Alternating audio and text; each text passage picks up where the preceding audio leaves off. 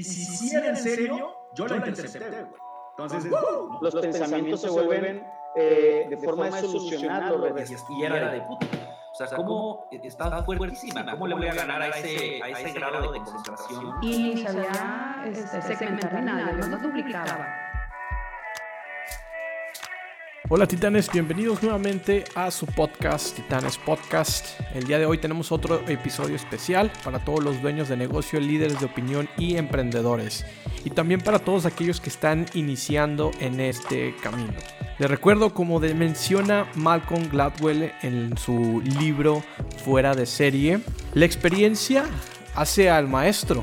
Entonces, trabaja en esa experiencia, en consumir y llenar horas de vuelo para que esa experiencia te pueda forjar y te pueda pulir todas tus habilidades.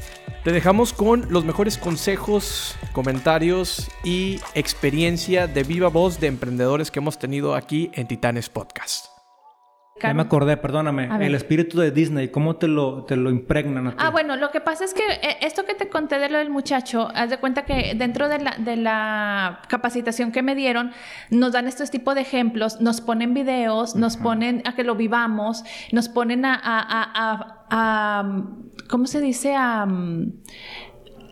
a imitarlo, ¿no? O sea, haces prácticas adentro de la capacitación para que tú puedas ver cómo lo puedes hacer y, y, te ponen, bueno, la empresa se presta porque pues todo esto de los personajes es muy lindo y todo, y la magia, pero te ponen a que lo vivas como si ya lo estuvieras viviendo en, en el lugar de trabajo. Entonces te ponen que la música y, y, viene Mickey y bla, bla, bla. Entonces, todo eso que yo hice, por ejemplo, ya lo había practicado dentro del Disney University. Entonces, para mí algo esencial y más en las empresas latinas es el entrenamiento no me gusta hablar de fracasos porque creo que el único fracaso es no haber intentado las cosas, pero platícame de esas estrategias que de alguna manera te hayan fallado y que dijiste, chin, yo creía que era por aquí cuando y le aposté de alguna manera o me fui por ese camino y me, eh, o sea, falló y tuve que cambiar, etcétera. Entonces platícame alguna anécdota que tengas de, pues de, algo de, de, algo por el estilo. El primero fue eh, un evento masivo muy, muy grande cuando yo creo que tenía meses de estar operando.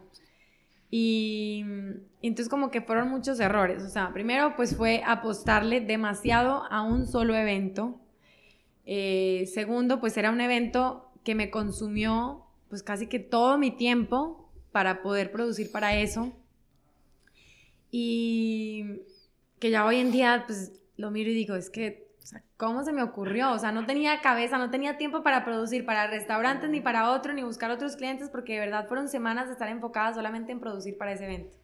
Y luego pues llegó el día del evento y resulta que el público, pues sí, era muy masivo, pero no era el público que iba a comprar mi producto, o sea, porque era un público que no iba a pagar el precio de lo que costaba. Ahí me acuerdo que lo empacamos en, en, vasitos para que fuera muchísimo más rápido porque nos imaginábamos que íbamos a vender tanto que dijimos, no, no, es que no vamos a tener tiempo de estar sirviendo conos. Hay que empacar ya, vasitos, tenerlos listos para entregar vasito, cucharito, vasito, cucharita. Y pues claro que no, o sea, yo creo que, es que no recuerdo ya los números, pero si habremos producido mil y tantas piezas, vendimos cinco y habrá sido mi esposo, mi mamá. wow, ok. Entonces. O sea, además de tiempo, dinero invertido. Sí, tiempo, dinero. Eh, además, pues sí, como que quedas desgastado emocionalmente. Pero, pues ya después de eso fue, bueno, ahora cómo muevo todo este producto. Ok. ¿Cómo lo muevo? No, pues entonces a ver con los restaurantes si les interesa, pero no es un formato no que es un formato, claro. Eh, piñatas, yo no hacía piñatas, pero bueno, pues entonces empezamos a buscar, buscamos piñatas y ya está perfecto, vasitos para los niños. Para los niños. También se te abren otras oportunidades. Pero al principio sí te sientes, soy lo peor y ya, y voy a quebrar y es lo peor que me pudo haber pasado, pero pues no. Oye, eh, qué, interesante que hablas que cuando sucede un error, hay oportunidades de por medio. Que, lo a lo mejor es que cuesta mucho verlo. Claro, claro, no, no, no. Eh, tienes, yo, y yo creo que tienes que estar en continua acción, como lo que bien comentabas, que es que el proceso creativo creo que requiere acción. No puedes estar parado y que te lleguen las cosas. Realmente yo creo que tienes que estar avanzando, viendo cosas diferentes para que realmente te llegue esa iluminación. Entonces, en, en, el tema de oportunidades es lo mismo. O sea, si, si te hubieras detenido tú y en ese momento observas y ya tuvieras a lo mejor la experiencia que ahorita tienes, en ese momento hubieras dicho, pues mira, tengo este producto, ya lo empaqué, ya lo tengo, pues déjame pongo, a lo mejor acá, etcétera, etcétera, hago esto, el otro, el otro, pero en un principio es de que chin, ya todo, este, claro, a- todo a la basura, ¿qué voy a hacer con esto? o sea, se me va a podrir este producto, pero bueno. Y otra creo que sacar un crédito de, de afán, o sea, sacar un crédito de urgencia carísimo, personal, pero pues fue el primer año, diciembre, donde pagábamos una renta. O sea, el local, el taller donde tenemos la producción, pues yo lo compartía con otras tres personas. Y ese, primer, ese fue el primer diciembre que estuve yo sola que en ese momento también pues lo veía muy complicado y ya hoy en día tenemos invadida la casa y qué bueno que nos quedamos con ese espacio porque pues poco a poco nos fuimos apoderando de todos los lugares. Pero pues había que pagar nómina y había que pagar renta y por supuesto yo en ese momento no me pagaba ni un peso, pero ya tenía una persona contratada, la primera que pude contratar, entonces pues, aguinaldos. Obviamente, por encima Amén. de la renta, pues está la persona y aguinaldo y todo. Entonces, ¿qué haces? No, pues un crédito de urgencia, sí, un crédito personal a una tasa costosísima y entonces Sí, lo sacas no, y real. dices, ¿qué hice? Pero, pues son cosas que, que haces por, por eso, por afán y pues por afán también de salvar el negocio y de que Claro. todo siga. No, claro, que siga la operación. ¿Qué has aprendido de estas dos experiencias? Y me imagino que de otros más. ¿Cuáles han sido los aprendizajes que te has llevado de eso? que no, pues que ese tipo de decisiones hay que tomarlas con cabeza fría, o sea, nunca en caliente, nunca como que, ya, urgente, necesito pagar la nómina. Y entonces, no, a ver, espérate, o sea, con cabeza fría, igual y yo hubiera preguntado y alguna amiga me hubiera dicho, te presto ese dinero sin necesidad de ir directamente con un banco. Eh, también como que, es que no sé, obvia- cada etapa tiene sus retos, pero como que a veces vemos más la montaña más grande de lo que realmente es. Entonces como que por eso digo, con cabeza fría y tratar de ver un poquito las cosas en perspectiva, o sea, como que trátate de salir De salir, exacto, sí, sí. y mira todo desde arriba para buscar una, una solución. Y luego, pues, con el tipo de evento, o sea, ese evento en, el primer, en ese evento que participamos, que resultó ser un fracaso total, pues ya lo que hemos aprendido es analizar bien los eventos y ver la rentabilidad por encima de muchas otras cosas. Porque pues no solamente es participar, no solo es estar, no solo es producir, no. O sea, a ver, es un evento que nos va a dejar, no nos va a dejar, igual no te deja, pero sí sirve para marketing. o sea, como Exacto. que, ver- ¿Cuál es el objetivo? Ok, y por ejemplo, cuando empiezas a hacer redes sociales, ¿qué tipo de comunicación utilizabas? O sea, Al ¿iba principio- utilizada eh, a tu mismo target que era buscar a señores en redes sociales? ¿O ya empezaste a ver de que, oye, ¿sabes qué? Antes que yo ponía cosa"? una promoción de que un lente X que poníamos a cierto precio, o sea, de que 390 pesos lo publicaba y ni sabía este, segmentar ni nada, yo nomás lo publicaba a ver a quién le llega. Entonces, pero curiosamente, como los diseños estaban padres, empezaron a llegar jóvenes. Y luego ya ellos mismos decían, oye, es que me gusta este modelo, nos llevaban fotos. Entonces ya empezamos a buscar cierto tipo de, de modelos que fue completamente diferente a lo que teníamos. Haz cuenta que todo lo demás yo lo saqué de la óptica y metí todos los modelos nuevos. Pues son muchos. El fracaso suena también muy, muy fuerte, pero de que he tenido muchos errores en, en- mi camino con los negocios, el, el no, el no retirarte de algún proyecto cuando realmente deberías haberte retirado, el, el no haber partido caminos con alguien que, que quizás deberías de haber partido camino antes, pero en general... eh, digo, he aprendido muchas cosas en este camino y, y mucho gracias a que hemos apostado a cosas que simplemente perdimos mucho tiempo y también dinero, seguramente, en, en estarle intentando con algo, pero generó algún aprendizaje que nos llevó a otra cosa. Eh, yo creo que sí, el, el, el, lo difícil cuando estás emprendiendo y cuando estás involucrado en proyectos, lo difícil es soltar las cosas y saber cuándo soltarlas. Porque también te enamoras no solamente en el proyecto, sino también de la gente que está involucrada en el proyecto. Y, y es difícil a veces ser muy frío y nada más pensar en los números y en el dinero, eh, sino puedes estar trabajando, dedicándole mucho tiempo a un negocio que quizá para ti no está generando ingresos suficientes, pero que está generando trabajo y, y no sé, eh, cosas buenas para, lo, para las personas que están utilizando el servicio, que están involucrados como clientes en ese proceso. e, es, difícil eso, pero, pero pues sí. Entonces, así como que grandes fracasos, eh, no, no, sé cuáles pudieran ser, pero han sido muchos errores, muchas equivocaciones, eh, mucho dinero que, que nunca vi, que pensé que iba a haber y que le dediqué mucho tiempo a, pero pero no, pero no es algo que lamento, sino estoy, estoy muy contento y agradecido con lo que tengo ahorita. Yo me acuerdo mucho y sé que me ayudó mucho porque la primera colaboración que hice fue con Lalo Villar de La Ruta de la Garnacha. Yo tenía bien poquitos videos, me acuerdo que había como 400 suscriptores en YouTube y tocó que él también era comediante de stand-up y iba yo a, a lo del casting de Comedy Central y le escribí es que esto es una maravilla en los no, O sea, dije, oye, tengo un blog y me gustaría grabar contigo. Y me dijo, órale. Y yo, ¿qué? Entonces, ya que llegó a la Ciudad de México, le hablé de que, ¿qué onda? Y me dijo, ah, vamos a estos tacos. Así, de que... El poder Nos vimos. Eso, ese video, que ustedes lo pueden ver en el canal, es, fue hecho así de que... De que... Hola, sí, de que no nos conocíamos ni nada. Y se portó muy chido. Entonces... O sea, fue muy auténtico. Sí, sí, sí. Me en esa taquería que se llama El Borrego Viudo, me pusieron el gorrito y el mandil. El taquero estaba atrás de mí y estábamos como en esta escena de, Ghost of Love, se llama la... Ajá, sí, sí, sí. Sí, estaba... moldeando, moldeando el trompo. Está bien padre esa escena, entonces yo fui muy feliz. Y, y siempre dije, qué chido que él porque él ya era no, la claro, ruta que de la se abrió, que se abrió no fue como, ay, no, y él me acuerdo mucho que me dijo, yo me fijo en que la gente tenga amor por lo que hacen y, y, se ve que tienes mucho amor por lo que estás haciendo, entonces...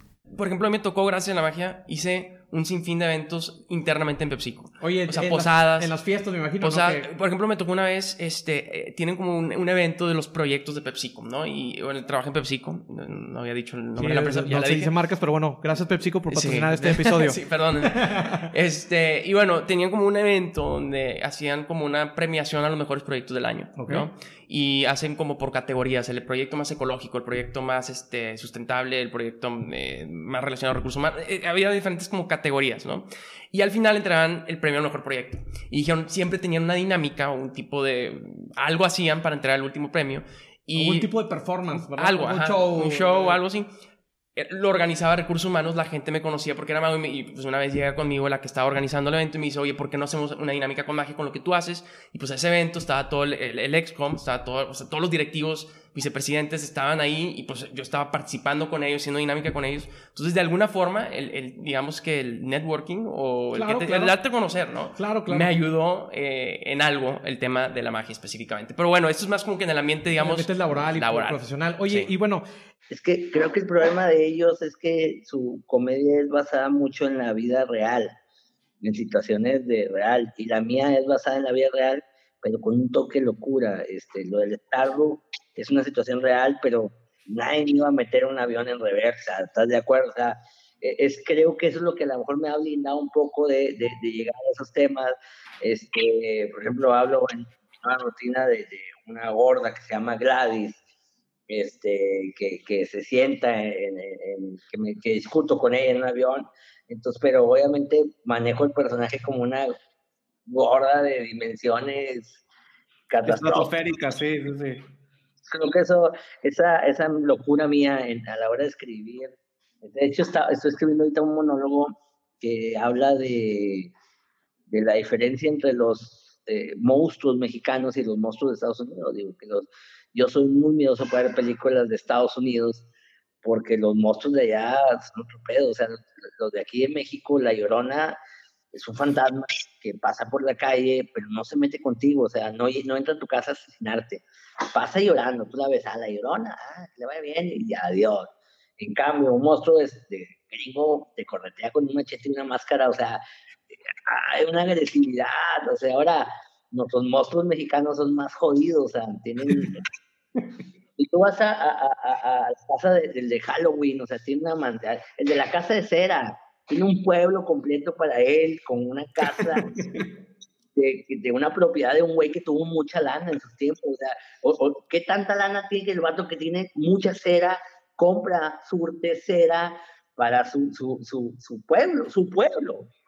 En cambio, acá en México tenemos un monstruo de, eh, eh, eh, kilómetro 31, o sea, no tiene casa, si tú no te paras, si tú eres mamón y no te paras, no te va a hacer nada. O sea, ya, si te paras ahí en el kilómetro, es que le estás rascando los huevos al tigre para que te maten.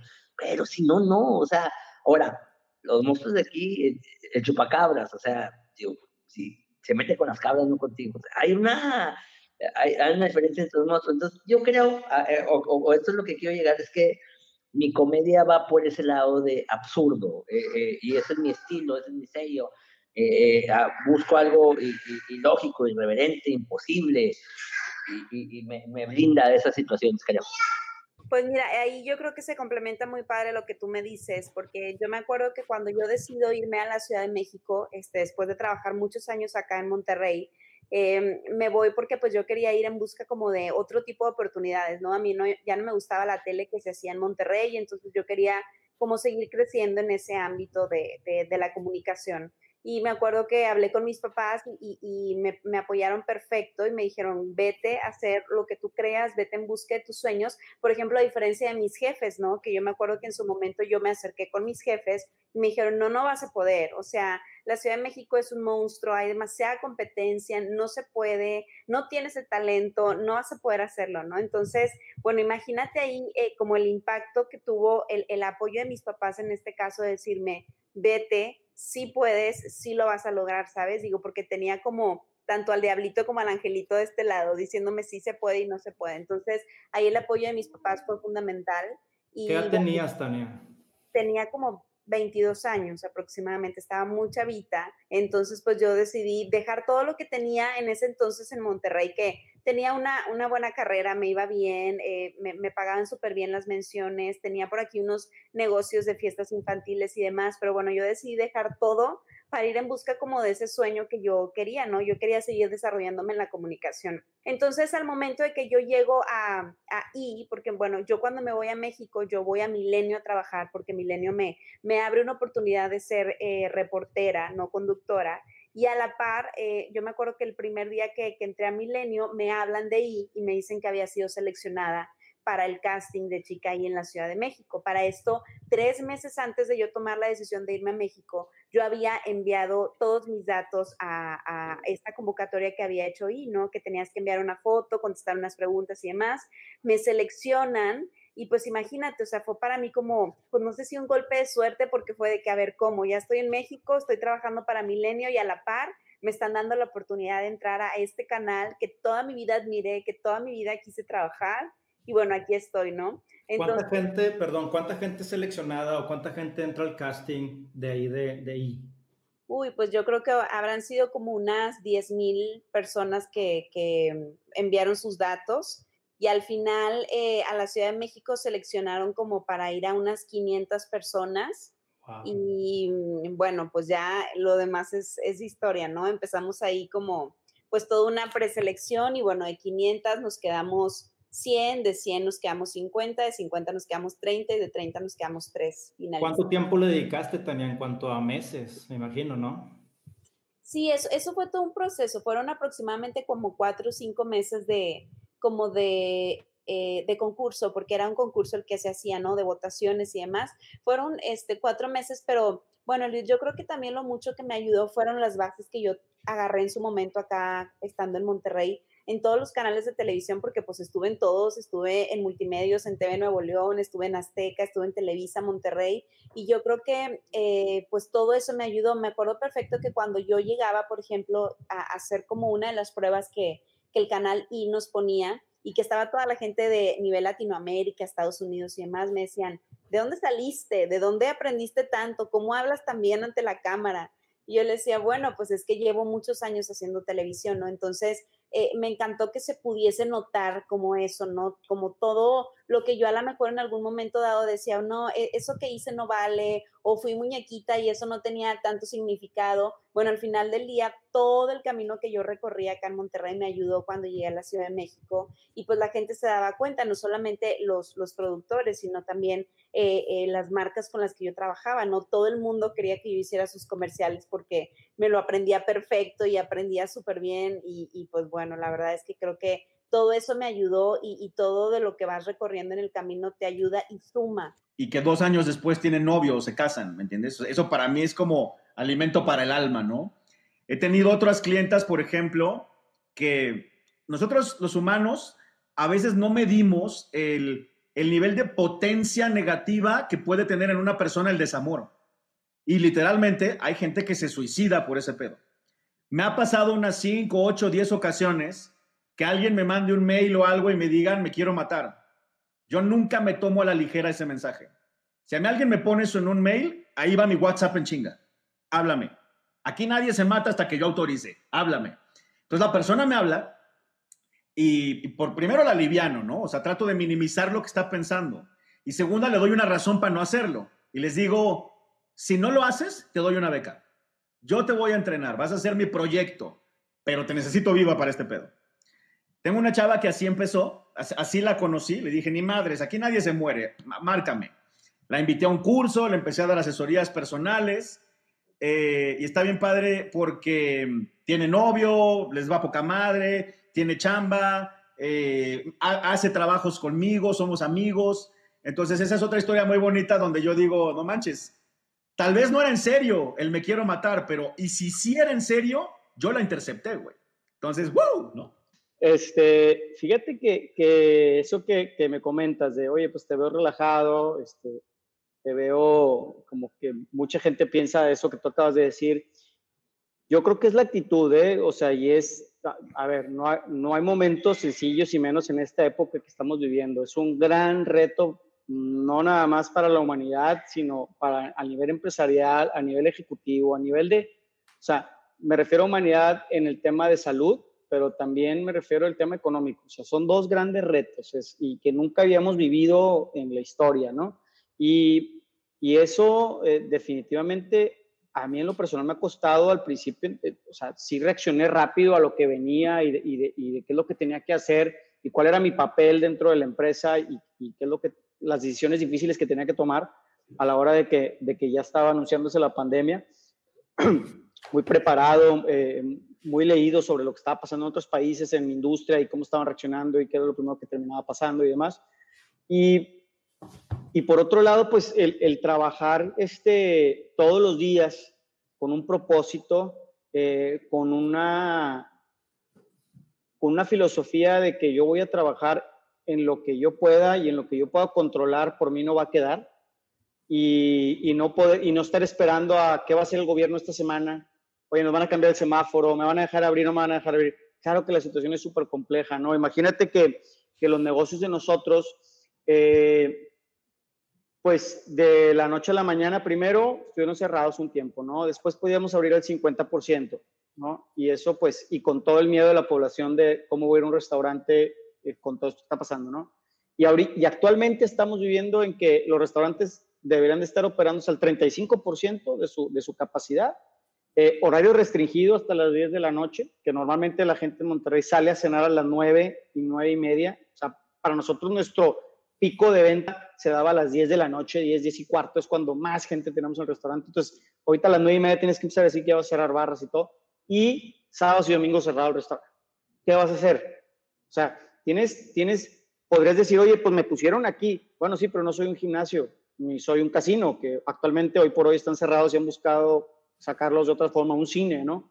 Eh, somos, nos están dando, al menos tenemos la oportunidad de abrir, ¿no? ¿Y de qué forma? ¿Qué, qué he hecho yo? Trabajar lo que yo creo que nunca había trabajado, o sea, estoy, estamos trabajando a marchas forzadas.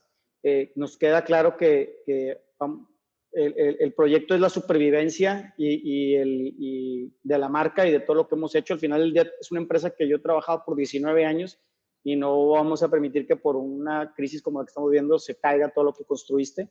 Eh, el reto es muy, muy difícil, pero si lo ves como un reto, entonces los pensamientos se vuelven eh, de forma de solucionar los retos. Pero si lo ves como un problema, el problema para empezar ya tiene una connotación negativa.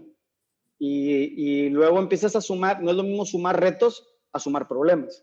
Sumas problemas, son un montón y ya para cuando acuerdas llegas en la noche y dices tú, ¿cuántos problemas tengo, no? No es lo mismo decir cuántos retos tengo. Y, y los retos, cuando los, cuando los sobrepasas, cuando dices, ya, ya logré este reto, ya logré este reto, ya los retos desde negociaciones con, con proveedores, negociaciones con renteros, negociaciones con colaboradores, negociaciones con todo el mundo, que tienes que estar haciendo en este, en este momento. Sí, yo estaba en todos lados del mundo presentando mis proyectos. Nadie tiene los retornos que nosotros hicimos ya en Tulum. Nadie lo tiene. Doblamos plusvalía, depende cuando entras en el proyecto y todo eso, pero tienes la chance con este proyectos que hacemos hacer una plusvalía de 100% en dos años. No sé si vamos a hacer eso siempre, pero esos son los números reales que hemos hecho. Y renta vacacional, ¿dónde puedes por 140 mil dólares, por ejemplo, comprarte un departamento y hacer ingresos en los peak meses de 3 mil dólares? En Miami no, en Dubai no, en Monterrey no. Eso no es posible. Por eso digo, si ustedes no quieren invertir allá, lo invierto solo yo. Antes le dijimos así, la, gente que compraba en Central Park a veces quieren negociar y dicen, me dame un precio más barato y se sabes que mañana subo los precios. Si tú no entiendes la oportunidad que tienes aquí, no te puede ayudar. Claro. Pero a veces estamos acostumbrados, ah, ahorita quiero negociar mejor precio. No, es una oportunidad realmente.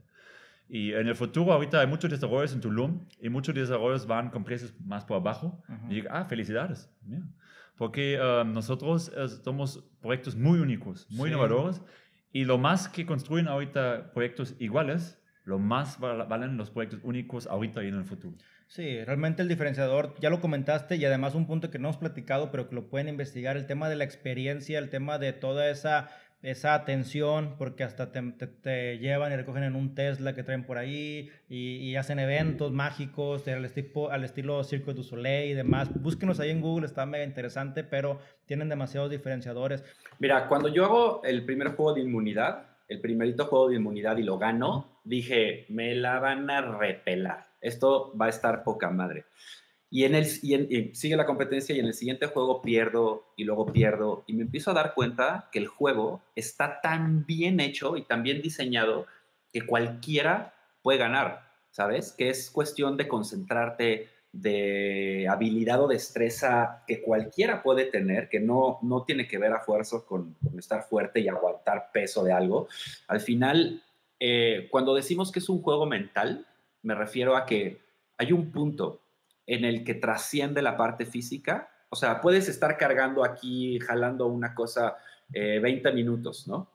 Y es tu cuerpo, pero después de esos 20 minutos, el cuerpo, o sea, ya no sientes el brazo, no sientes la mano, no sientes la pierna, y lo único que hace que no sueltes eso y te aferres es la mente, ¿sabes? Entonces, Dugan, por ejemplo, que, que fue para mí de, la, pues de lo más hermoso de este reality, es que demostró que, existe, que no existe diferencia entre un hombre y una mujer, ¿sabes? Que nosotros decíamos que Dugan, bueno, decimos, Dugan era la más fuerte mentalmente, ¿no? Nosotros pasábamos por un proceso en donde me empezaba a temblar el brazo, me empezaba a temblar esto, me acomodaba, sufría y de repente...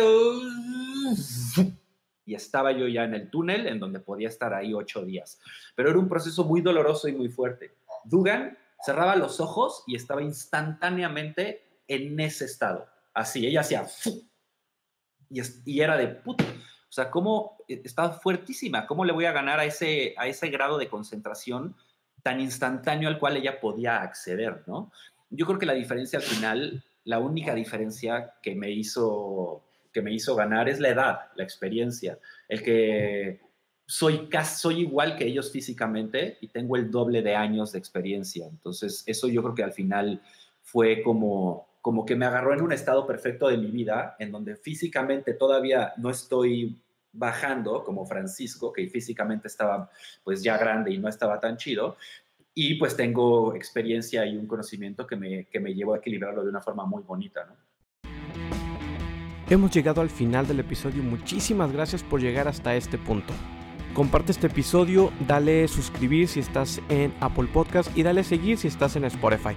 También recuerda que puedes compartir directamente en Instagram etiquetándonos arroba titanespodcast. Muchísimas gracias y hasta la próxima.